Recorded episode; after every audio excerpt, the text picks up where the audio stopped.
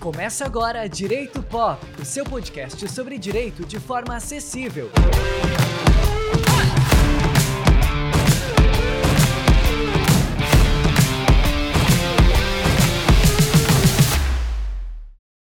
Bem-vindo ao Direito Pop, o seu podcast sobre direito tratado de forma acessível. Esse episódio tem um oferecimento de loja Ponto C Store. Siga a loja no Instagram no arroba Ponto C Store. Em 2022, a cada três dias, duas pessoas da comunidade LGBTI+, foram mortas no Brasil, ou uma morte a cada 32 horas. Os dados são do dossiê do Observatório de Mortes e Violências contra LGBTI+, no Brasil, obtidos e divulgados pela Globo News. De acordo com o dossiê, 273 pessoas LGBTI+, morreram de forma violenta no Brasil em 2022. Mais da metade desse número, 58,24%, eram mulheres trans ou travestis. As mortes analisadas foram divididas entre assassinatos e outras mortes, e o número de assassinatos, pasmem, corresponde a 83,52% dos casos. Olhando para os direitos conquistados, em 2011 o STF reconhece a união estável homoafetiva como entidade familiar em 2013, o Conselho Nacional de Justiça veda expressamente as autoridades competentes de recusarem a habilitação e a celebração de casamento civil entre pessoas de mesmo gênero. Em 2018, os transexuais e travestis podem retificar seu nome e gênero diretamente em cartório extrajudicial, sem precisar de laudo médico, cirurgia ou qualquer outra condição. E em 2019, o STF enquadra atos de homofobia e transfobia como crimes de racismo, com pena de até cinco anos de prisão. Mas, recentemente, a Comissão de Previdência, Assistência Social, Infância, Adolescência e Família da Câmara dos Deputados aprovou um projeto de lei que proíbe o casamento homoafetivo e a união estável entre pessoas do mesmo sexo e cria uma outra modalidade de união civil. Aí você pode se perguntar, mas quais as razões para essa proibição? Que argumentos estão sendo usados para legitimar essa proibição? Que direitos da comunidade LGBTI+ estão sendo violados com esse projeto de lei? Hoje o tema é Direitos da Comunidade LGBTI+, no Brasil, e quem vai nos ajudar a entender toda essa problemática é o advogado Dr. Pedro Henrique Hilário. Dr. Pedro é professor da Universidade do Extremo Sul Catarinense, UNESCO, mestre em Direitos Humanos e Sociedade, coordenador jurídico em Santa Catarina da Aliança Nacional LGBTI+, membro da Comissão de Direito Homoafetivo e Gênero da OAB Santa Catarina e membro da Comissão de Direitos Humanos da OAB Criciúma. Além disso, é presidente da Comissão da Jovem Advocacia da OAB Criciúma. Seja bem-vindo, Dr. Pedro. Muito obrigado, Renan. É um prazer estar aqui falando de um tema tão relevante e tão necessário para a sociedade atualmente. É isso mesmo. Doutor, eu começo com a notícia que, infelizmente, está pipocando mais ultimamente, né? O projeto aprovado pela comissão na Câmara que proíbe a união estável de casais homoafetivos. Em que medida que esse projeto de lei ele desrespeita os direitos da comunidade LGBTI+, doutor? Esse projeto de lei ele desrespeita um direito básico de todas as pessoas, que é o direito à felicidade e à dignidade da pessoa humana. Uhum. Então, tudo que acontece no Brasil, vamos dizer assim, precisa estar pautado na dignidade da pessoa humana. Nada pode violar a nossa dignidade, uhum. sejamos nós pessoas cisgênero, uhum. pessoas LGBT, pessoas negras, pessoas brancas, pessoas indígenas, pessoas com deficiência, mulheres, homens, enfim. Sim qualquer que seja a nossa identidade, nós precisamos ter a nossa dignidade respeitada. E esse projeto ele atinge esse ponto tão sensível nosso, que é a nossa dignidade e a nossa felicidade. Então, esse projeto de lei, quando ele, ele, ele foi proposto, já faz mais de 10 anos que esse projeto de lei ele, ele foi proposto, ele tem lá, né, ele é, é para alterar o nosso Código Civil. O Código Civil brasileiro, ele rege as relações particulares, de forma geral, do, do cidadão brasileiro. Uhum. E lá no Código Civil tem um artigo que diz as proibições do casamento. Tá.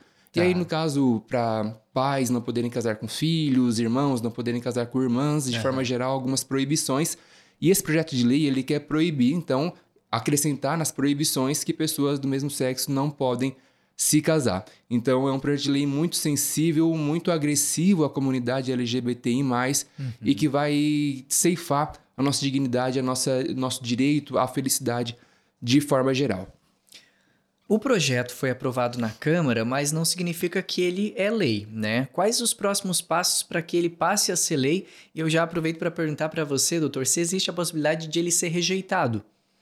Sim, então ele foi aprovado de, quando um projeto de lei ele é apresentado, ele passa por diversas comissões temáticas. Então, como uhum. esse projeto ele versa sobre casamento, ele vai passar pelo, pela comissão da família, como foi mencionado aqui no, no início do, do episódio vai passar também pela Comissão de Direitos Humanos, que não tá. passou ainda, e vai passar pela Comissão de Constituição e Justiça. Lá na Comissão da Família, ele foi aprovado. Uhum. Infelizmente, ele foi aprovado por, pela maioria de votos, que a Comissão da Família julgou que esse projeto ele, tem, ele é válido e deve ir para frente ser aprovado. A maioria da, das pessoas que compõem a Comissão da Família, a maioria uhum. dos parlamentares. Após, ele vai para a Comissão de Direitos Humanos, em que existe a possibilidade de, de ser rejeitado, é o que esperamos que ele seja rejeitado Sim. pela temática que, que fere os direitos humanos de forma geral. Então, a Comissão de Direitos Humanos, a gente não vê que existe a possibilidade de ser aprovado, assim como na Comissão de Constituição e Justiça, que vai analisar a constitucionalidade desse projeto de lei. O que, que seria analisar a constitucionalidade? É ver se esse projeto de lei está de acordo com a Constituição Federal. E, ao ver dos juristas de forma geral, esse projeto de lei não está de acordo com a Constituição Federal, a Constituição Federal que é a lei maior, é a lei mais importante do Brasil. Uhum. Ele não está de acordo com a Constituição Federal porque ele fere a dignidade da pessoa humana, ele fere o princípio da igualdade, ele fere diversos outros direitos da, da população em geral, e especificamente desse, desse, desse tema da população LGBTI. Então, sim, ele tem a possibilidade de ser rejeitado. A, a grande expectativa é que ele seja, sim, rejeitado, mas por mais que exista essa expectativa e a noção de que ele pode ser rejeitado, a gente não pode parar de lutar contra ele, porque Sim. se a gente não falar sobre isso, não falar o quão esse projeto de lei ele é agressivo e o como ele fere os direitos de diversas pessoas, pode ser que ele vá andando a passos pequenos, mas que ele possa ser aprovado no final. Então a gente precisa combater esse projeto de lei para que ele não seja aprovado ao final no Congresso Nacional e não vire uma lei efetiva. Muito bem. Na justificativa do projeto está o seguinte: abre aspas, aprovar o casamento homossexual é negar a maneira pela qual todos os homens nascem neste mundo e também é atentar contra a existência da própria espécie humana, fecha aspas. Não parece aqui que mais uma vez nós temos uma tentativa de usar do poder político, usar do sistema jurídico para tentar deslegitimar uma causa e fazer valer só uma perspectiva sobre o ser humano, doutor Pedro? Exatamente, né? Essa, essa perspectiva ela é muito reduz, reducionista, né? Ele reduz o ser humano à, à genitália. Então, por exemplo, pro, provavelmente o que esse parlamentar, quando propôs o projeto de lei, justificou esse, esse uhum. absurdo ali no projeto de lei, ele quer falar, então, que quando uma pessoa nasce, ela tem um determinado sexo biológico, né, uma determinada genitália, e ela deve seguir determinados comportamentos por causa da genitália com que ela nasceu por conta do sexo biológico com que essa pessoa nasceu. Então, se nasceu com um pênis, ela deve se manifestar, se identificar e se expressar enquanto um homem uhum. e necessariamente deveria se relacionar afetiva e sexualmente com uma mulher, assim como se a pessoa nasce com uma vulva, com um útero, deve necessariamente se identificar como uma mulher e necessariamente se relacionar afetiva e sexualmente com um homem. Então é muito é, é reducionista esse, essa perspectiva e reduz o ser humano a uma parte do corpo que não tem nada a ver com a nossa identidade de gênero e com a expressão de gênero que a gente reproduz durante a vida e que é com que a gente se identifica durante a vida. Então, no caso, essa, essa fala, essa justificativa, ela já traz uma perspectiva muito transfóbica também, porque ignora a existência de pessoas trans, no caso, uhum. e também uma perspectiva muito homofóbica e LGBTfóbica de forma geral, porque nega a possibilidade de pessoas se relacionarem afetiva e sexualmente com as pessoas com que a, a própria pessoa deseja se identifica. Então, pessoas, né, pessoas LGB, né, que são as, as, as, orientações sexuais, pessoas lésbicas, bissexuais, gays, têm o direito de se relacionar com quem elas bem entenderem conforme a sua própria orientação sexual, conforme a sua própria sexualidade. Assim como as pessoas transexuais elas têm o seu, a sua própria identidade de gênero, a sua expressão de gênero e que elas se identificam e, e não tem nada a ver com a sua genitália e com, a sua, com o seu sexo biológico, aquele que foi registrado lá quando a gente nasce. Então é muito violento esse projeto de lei, essa justificativa é tão violenta quanto uhum. o projeto de lei que está que tá tramitando e reduz as pessoas a um determinado ponto que não vai, aquele ponto não vai resumir a vida de uma pessoa de forma geral. É, eu abro parênteses aqui para um comentário, se você me permite, doutor, porque o ano é 2023, né? Você está ouvindo esse podcast é, em 2023 ou, ou para frente, né? 2024, enfim. E aí, a gente está aqui discutindo sobre um projeto de lei que tramita nas nossas casas políticas, nas nossas casas de poder político aqui no Brasil, é, sobre a possibilidade ou não, sobre a, o direito ou não de pessoas casarem. É, e, é, parece um pouco até assim é, bizarro, né? Mas é a realidade. A gente está discutindo sobre a, os direitos né, de outras pessoas constituírem família é, com quem elas se sentem, enfim, é, é, à vontade com que, como elas se entendem, né? Agora vamos falar aqui de um tema que é bem importante dentro desse, dessa temática dos direitos da comunidade LGBTI+, que é a adoção. Hoje, casais homoafetivos podem, por lei, adotar crianças. É, caso esse projeto de lei avance e se torne lei, ele pode impedir a adoção por casais homoafetivos, doutor Pedro? Com certeza, né? Esse, esse projeto de lei, se aprovado, que a gente espera que não seja, mas existe a possibilidade de ser, caso ele seja, ele pode afetar sim a possibilidade de pessoas LGBT, de casais homoafetivos, eles adotarem crianças e adolescentes. Por quê? Porque hoje a adoção de crianças e adolescentes ela é regulada pelo Estatuto da Criança e do Adolescente lá de 1990.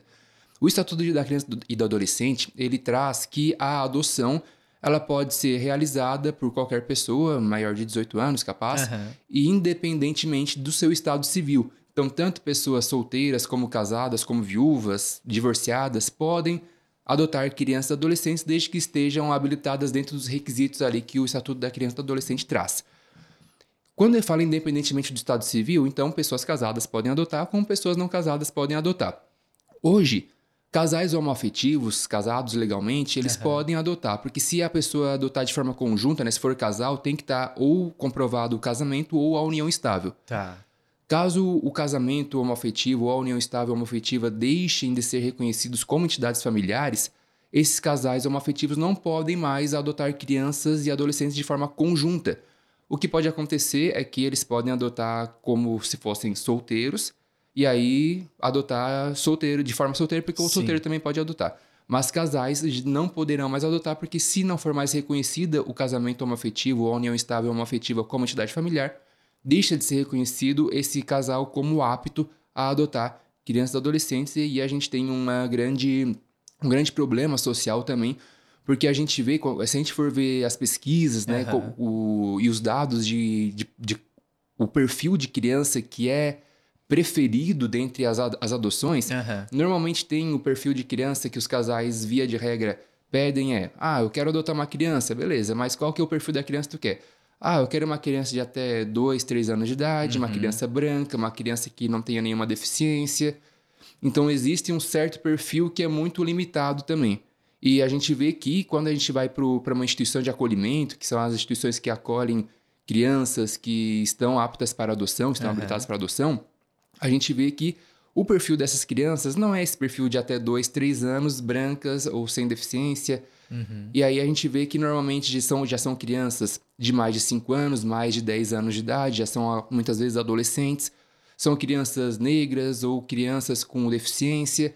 E aí os casais homoafetivos, via de regra, não tem, tan, não tem esses esse padrão estético de são mais abertos são mais adoção. abertos para adoção para o acolhimento né que tem essa a adoção nada mais é que o direito da criança uhum. de ter uma família Sim. então os casais via de regra ou os casais homoafetivos eles acolhem as crianças independentemente de, de cor independente de ter ou não deficiente de possuir ou não deficiência então a gente vai ver um problema a gente veria um problema social muito grande também relacionado à adoção caso esse projeto de lei ele passe em outras palavras, a gente está falando de um projeto de lei que, na verdade, impacta em outras, é, em outras garantias, né, em outros direitos da população LGBTI+. Né? Não é só o casamento, né? mas essa lei ela pode gerar consequências para outras áreas, para outros aspectos é, é, da, das vidas dessas pessoas, né, doutor? Totalmente, não só na, no que existe de adoção, que impacta não só a vida do casal LGBTI+, como também a vida da criança e do adolescente que está lá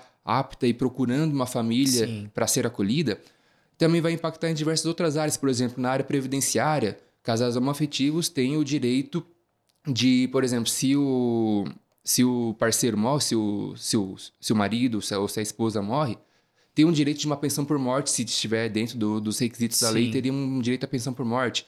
Num, num divórcio, por exemplo, tem a, questão patrimonial, porque além de uma questão afetiva, né, quando o casal ele resolve se unir legalmente uhum. perante perante cartório, ou, ou então faz, faz uma união estável, além da questão afetiva, tem a questão patrimonial também, porque daí vai lá escolhe o regime de bens, por exemplo, tem o regime de bens da comunhão universal, da comunhão parcial, da separação de bens, e tudo isso é uma questão patrimonial. Então, se os casais homoafetivos não puderem casar em cartório, vão ter que buscar outras alternativas para conseguirem resguardar o seu patrimônio, que é o que se fazia até 2011, quando a união estável foi permitida pelo STF. Então, o que, que se fazia até 2011? Os casais homoafetivos, eles abriam uma empresa, uma sociedade, para conseguirem registrar como se fossem dois sócios de uma, uhum. de uma empresa, para conseguir comprar os bens. Por exemplo, ah, compramos um apartamento juntos. Registrava em nome da sociedade, em nome da, daquele CNPJ, uhum. registrava para que, caso houvesse a dissolução dessa sociedade, que seria o divórcio, uhum. eles pudessem partir os bens como um casal heteroafetivo pôde fazer sempre aqui no Brasil. Então, existem essas, esses refúgios jurídicos que a gente Sim. fala para que, para que, caso esse direito seja retirado da população LGBT, vão ter que achar outras formas legais de resguardar seu patrimônio, o seu direito à previdência, o seu direito à adoção, dentre outros. A gente devia achar estranho que algumas pessoas queiram tirar esses direitos de outras, porque esses direitos não vão é, é, entrar em conflito em nenhum momento com os direitos daquelas pessoas que são contra, né? Então, pessoas, por exemplo, os parlamentares lá que votaram a favor desse projeto, eu fico pensando em que interessa a eles, né? Fora o seu preconceito, claro, mas em que interessa a eles que pessoas LGBTI+, não possam constituir sua família ou não possam é, cuidar do seu patrimônio como casais heteronormativos, né, heterossexuais cuidam. Então eu fico me perguntando sobre isso, sabe? É um pouco, como eu falei já aqui, é um pouco bizarro a gente pensar nessa, nessa, nessa visão tão restrita, tão fechada é, e tão preconceituosa, né? Que tem essas pessoas que votam, por exemplo, a favor de um projeto como este, né, doutor? Agora, é, eu quero te perguntar aqui: a gente já falou sobre restrições, sobre alguns dos direitos que estão é, aí na, na pauta, né, para serem perdidos. Eu quero te perguntar sobre os direitos que estão garantidos. Dá para a gente falar de direito garantido para a comunidade LGBTI, doutor Pedro? Garantido, garantido, muito difícil a gente poder afirmar. Porque todos os direitos que foram conquistados desde 2011 até hoje para a população LGBTI, foram conquistados via judiciário. Então não é uma questão tão segura juridicamente falando. Uhum. Explico.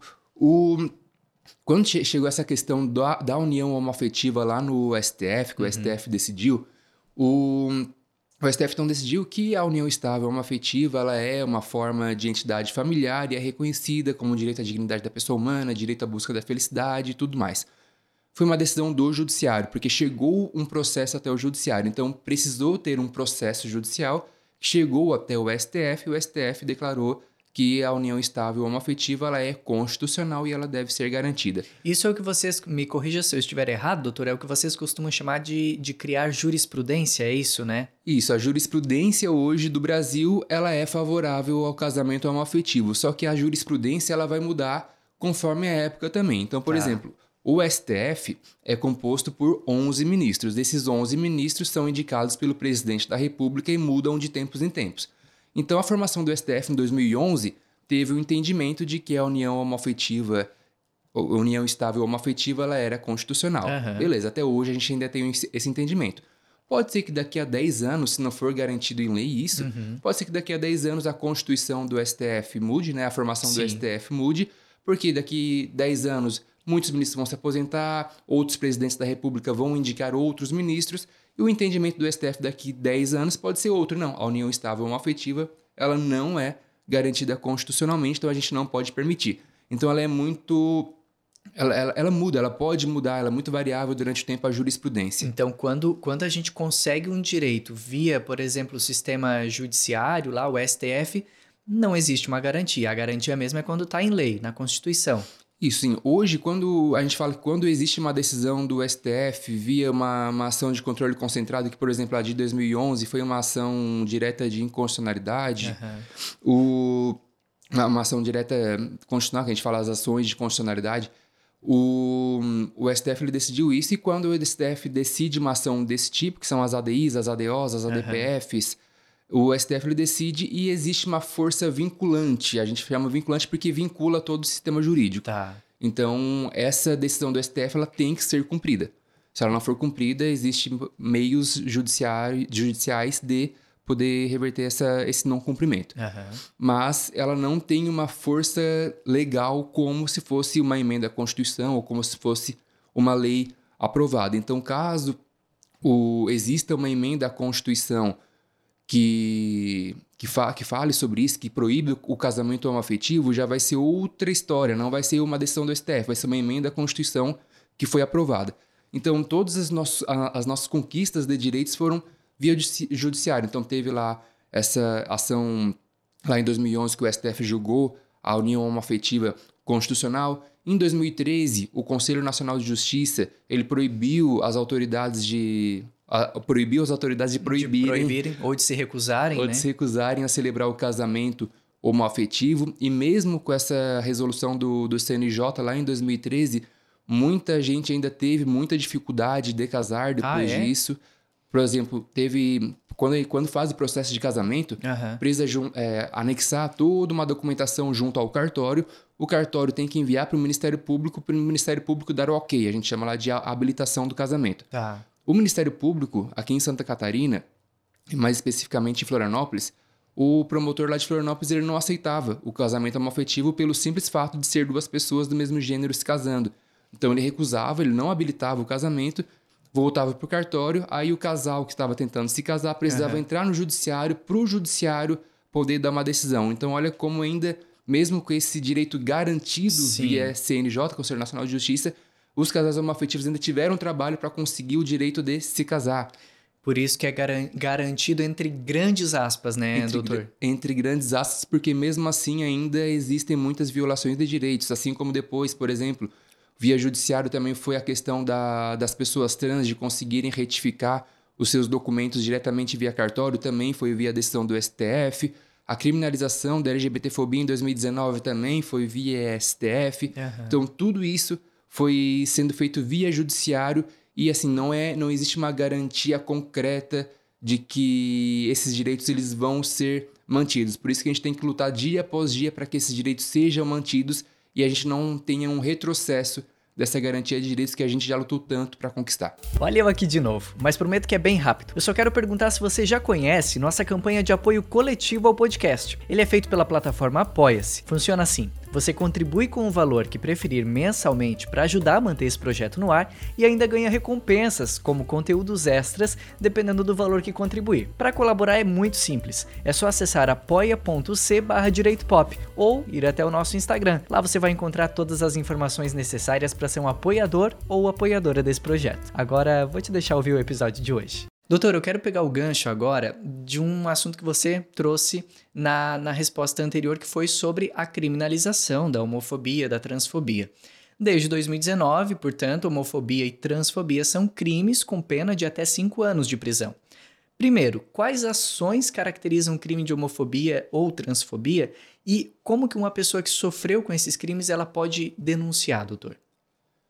A LGBTfobia, de forma geral, então a homofobia, transfobia, bifobia e qualquer outra crime de ódio relacionado à orientação sexual ou identidade de gênero, uhum. ela pode ser caracterizada como qualquer forma de. qualquer crime relacionado a essas questões. Tá.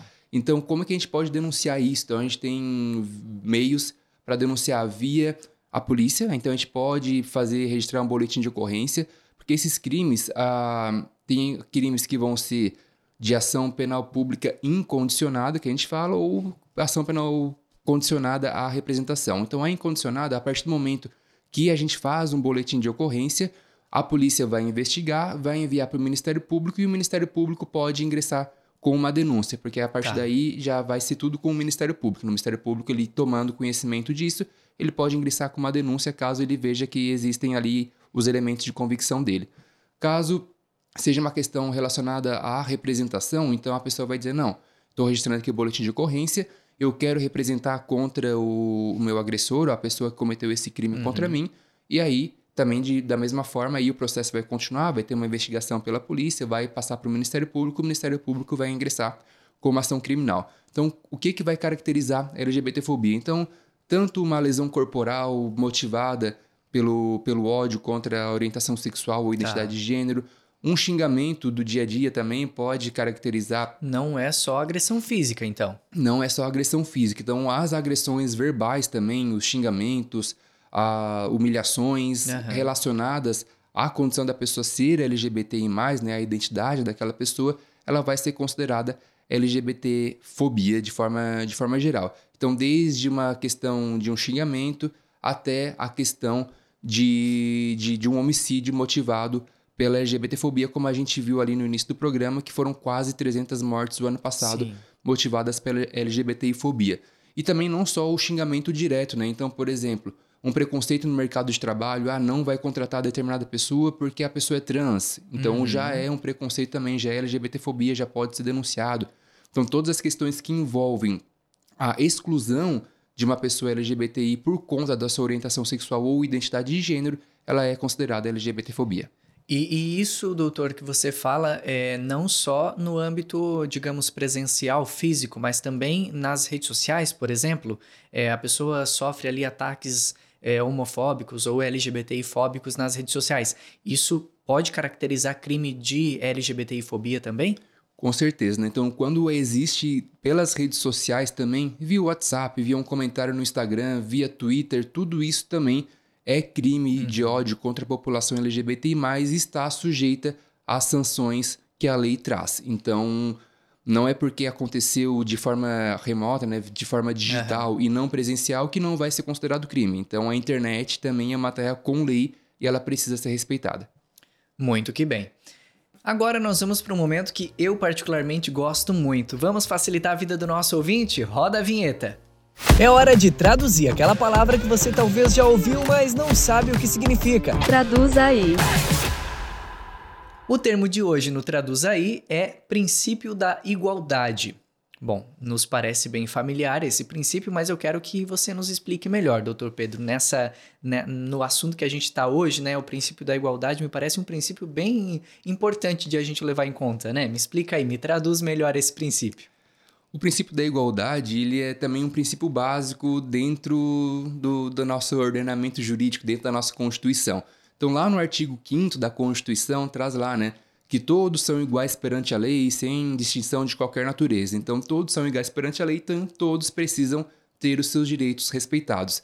Aí muita gente fala, né? Ah, mas por que, que a população LGBTI quer ter, quer ter privilégios, quer ter direito a mais? Uhum. Ou então por que, que a população negra quer ter direito a mais? Por que, que tal determinada população quer ter direito a mais? Na verdade, ninguém quer ter direito a mais, né? Porque se a gente for ver na realidade, apesar de estar lá na Constituição que todos são iguais perante a lei, sem distinção de qualquer natureza e todos deveriam ser tratados de forma igual perante a lei, a gente vê ainda que a mulher, no mesmo posto de trabalho de um homem, não ganha a mesma, não tem o mesmo reconhecimento e não Sim. tem o mesmo retorno financeiro. Uma pessoa LGBT+, comparada a uma pessoa cisgênero e heterossexual, não tem as mesmas condições de trabalho também. Então a gente vê que o acesso ao mercado de trabalho de uma pessoa trans não é o mesmo acesso ao mercado de trabalho de uma pessoa cis. E, e isso, doutor, eu acho que é bem importante a gente deixar claro aqui para quem está ouvindo que não é um achismo, é só você jogar no Google ali, uma pesquisa rápida no Google, você vai ver. É só colocar os números, apontam realmente pesquisas consolidadas de, de agências de pesquisa que mostram isso, é bem gritante, no, principalmente no Brasil, né, doutor Pedro? Total, assim, se a gente for ver os dados estatísticos mesmo, a gente vê total essa desigualdade. Então, a desigualdade entre pessoas brancas e pessoas negras, pessoas indígenas também que são excluídas, Sim. pessoas com deficiência. Então, a gente vê que apesar de na lei, na Constituição, estar descrito lá que todos são iguais perante a lei, as condições reais da nossa vida, do nosso dia a dia, não são igualitárias. Então, a gente fala que o que está escrito na lei, na, naquele pedaço de papel, é uma igualdade formal. Está na lei, ok, mas agora a gente precisa garantir essa igualdade. A gente precisa garantir uma igualdade material ou uma igualdade substancial, ou alguns chamam também de uma equidade, para que realmente todos tenham as mesmas condições e todos consigam alcançar o, os seus, vamos dizer, seus objetivos dentro de uma sociedade. Sim. Então, é viver é, com dignidade, né, doutor? Que é o mínimo que cada um espera. Sim. Então, por isso que a gente tem a nossa, as políticas de ações afirmativas, por exemplo, para tem as cotas para pessoas negras. É, ultimamente a gente tem visto também as cotas para as pessoas trans entrarem nas universidades Sim. ou no mercado de trabalho. Por quê? Porque pessoas negras, pessoas trans, pessoas com deficiência, a gente vê que essas pessoas, de forma histórica, elas foram excluídas do mercado de trabalho, foram excluídas do direito ao acesso à educação, do acesso à saúde. Então precisamos de ações afirmativas para garantir que essas pessoas tenham direitos e dignidade. E aí nisso sim a gente vai alcançar uma igualdade material. Vai ser aos poucos, não vai ser do dia para a noite, mas a gente precisa das ações afirmativas para a gente alcançar uma igualdade de forma material, substancial e não meramente formal, que é aquela que está lá posta na lei. Porque a gente sabe que todos são iguais perante a lei, mas quem são esses todos? Quem Sim. são esses iguais perante Sim. a lei? Sim, e esse tema ele dialoga muito bem com o, o assunto que a gente está tratando hoje, né, doutor Pedro? A gente está falando aqui sobre é, o direito das pessoas LGBTI, né, é, de viver as suas vidas tanto quanto pessoas heterossexuais vivem, né? É, ninguém está discutindo, eu acho que seria um, uma bizarrice danada se alguém hoje colocasse um projeto de lei na Câmara para rodar é, querendo proibir o casamento de pessoas heterossexuais, né? Ou a união estável de pessoas heterossexuais. Seria uma, uma abominação, ninguém aceitaria, né? Então por que, que a gente quer proibir que pessoas é, homoafetivas se casem, constituam uma família, vivam as suas vidas, né? Eu acho que é, a gente tem muito que aprender ainda enquanto sociedade. Sim, e nesse caso, assim, se houvesse algum projeto de lei parecido com esse que tu, que tu mencionou, haveria uma revolução geral na nossa sociedade, né? certeza, né? E para a gente conseguir alcançar os direitos de igualdade material, como a gente acabou de falar, para que pessoas negras tenham os mesmos acessos que as pessoas brancas, Sim. que as pessoas trans tenham os mesmos acessos que as pessoas cis, a gente precisa de uma revolução cultural, uma revolução educacional muito forte na nossa sociedade, não só no Brasil, mas no mundo inteiro, para que a gente desde criança a gente aprenda a respeitar e a gente saiba que todos nós temos um direito a ter acesso aos locais, a ter uhum. acesso à educação, a ter acesso à saúde e para que a gente consiga realmente ter uma sociedade mais justa, mais igualitária, que garanta, que proteja os direitos humanos. E tem um autor que eu sempre gosto de citar, que é o Joaquim Herrera Flores, que ele fala no livro dele sobre direitos humanos, que os direitos humanos eles não caem do céu. A gente precisa lutar todos os dias para que a gente consiga garantir e não retroceder todas as nossas conquistas que a gente tem. Então, os movimentos sociais, durante muito tempo, foram construindo os direitos humanos que a gente tem hoje. Então, as pessoas negras se movimentaram para conseguir os direitos que elas conquistaram até hoje. As pessoas LGBTI se movimentaram para conseguir conquistar os direitos que a, a, essa população tem até hoje, principalmente as pessoas trans, que sempre foram encabeçaram esse movimento para garantir direitos. Então, se hoje a gente tem muitos direitos da população LGBTI+, de forma geral garantidos, a gente deve muito à população trans que deu a cara a tapa, que se colocou na linha de frente. Que muitas vezes perdeu a própria vida, né? Que pra, muitas vezes perdeu. lutar. E como os dados mostram, foram, é, é a, a é parte ainda, né? da população LGBTI+, que mais sofre Sim. com a violência. Então a gente tem que reconhecer isso e reconhecer que por mais que a gente se movimente, por mais que a gente conquiste direitos, a gente não pode parar de se movimentar, porque se a gente parar de se movimentar, o retrocesso vem. E, e, uma coisa que me vem à mente agora, enquanto você fala, doutor Pedro, é a gente divulgar cada vez mais, propagar essa ideia de que não precisa ser é, da comunidade LGBTI, para você ser contra essas, é, esses projetos, né, que vêm ferir essa comunidade. Você não precisa, é só uma questão de humanidade, né? Uma questão de empatia e de, de amor. Eu acho que, que é o que mais, que mais falta na, no coração dessas pessoas, né? Então eu acho que é uma, é uma questão de humanidade, de você se enxergar como ser humano e enxergar o outro como ser humano e, e, e com certeza é um outro humano que é digno de, de respeito, de é, de liberdade, de felicidade, esses temas que para nós são tão caros, para todos são tão caros, temas tão importantes, né? Exatamente, né? Não é preciso muito, né? Só precisa de um pouco de empatia, de humanidade para saber que todo mundo tem direito à felicidade e à dignidade. Só isso. Dr. Pedro falou e eu assino embaixo. Quero agradecer ao nosso convidado de hoje, então, por ter aceitado esse, esse convite. E agora eu quero deixar em off aqui um, uma, uma informação, gente. É, os perrengues da vida, né? Para você ver que é a, é a, vida real como ela é. A gente gravou a primeira vez e o nosso episódio, eis que o nosso episódio deu um problema técnico no áudio e a gente ficou com metade do áudio cortado. E o Dr. Pedro gentilmente aceitou regravar, dada a importância que, que tem esse tema. Eu queria muito que ele entrasse agora no nosso episódio 4 e a gente conseguiu. Então, obrigado, Dr. Pedro. Eu espero que em breve eu possa te convidar para a gente trazer boas notícias sobre essa temática. Capaz, perrengue nenhum, né? A gente regrava aqui com todo prazer. Quanto mais informação levada para a sociedade de forma séria e responsável, melhor, porque a gente consegue aí conscientizar cada vez mais a população e tentar garantir um pouquinho mais de dignidade para as populações mais vulnerabilizadas. Né? Então, obrigado pelo convite, fico sempre à disposição e espero que a gente tenha boas notícias com a rejeição desse projeto de lei que é totalmente inconstitucional e violento. Vamos ficar na torcida. Lembrando que você pode ser um apoiador desse projeto por meio do financiamento coletivo da plataforma Apoia-se. Sendo apoiador ou apoiadora do podcast, você recebe conteúdos exclusivos só para assinantes lá na plataforma Apoia-se. Para saber como ajudar, é só acessar apoia.c barra direito pop. Mas você também ajuda muito compartilhando este e outros episódios nos seus círculos de amizades, nas suas redes sociais, enfim. Este episódio teve o oferecimento de loja Ponto C Store.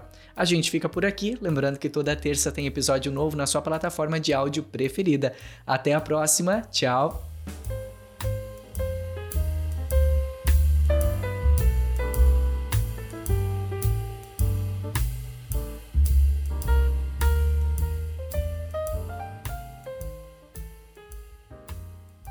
Este episódio está disponível nas principais plataformas de áudio. Siga-nos nas redes sociais, arroba podcast Direito Pop.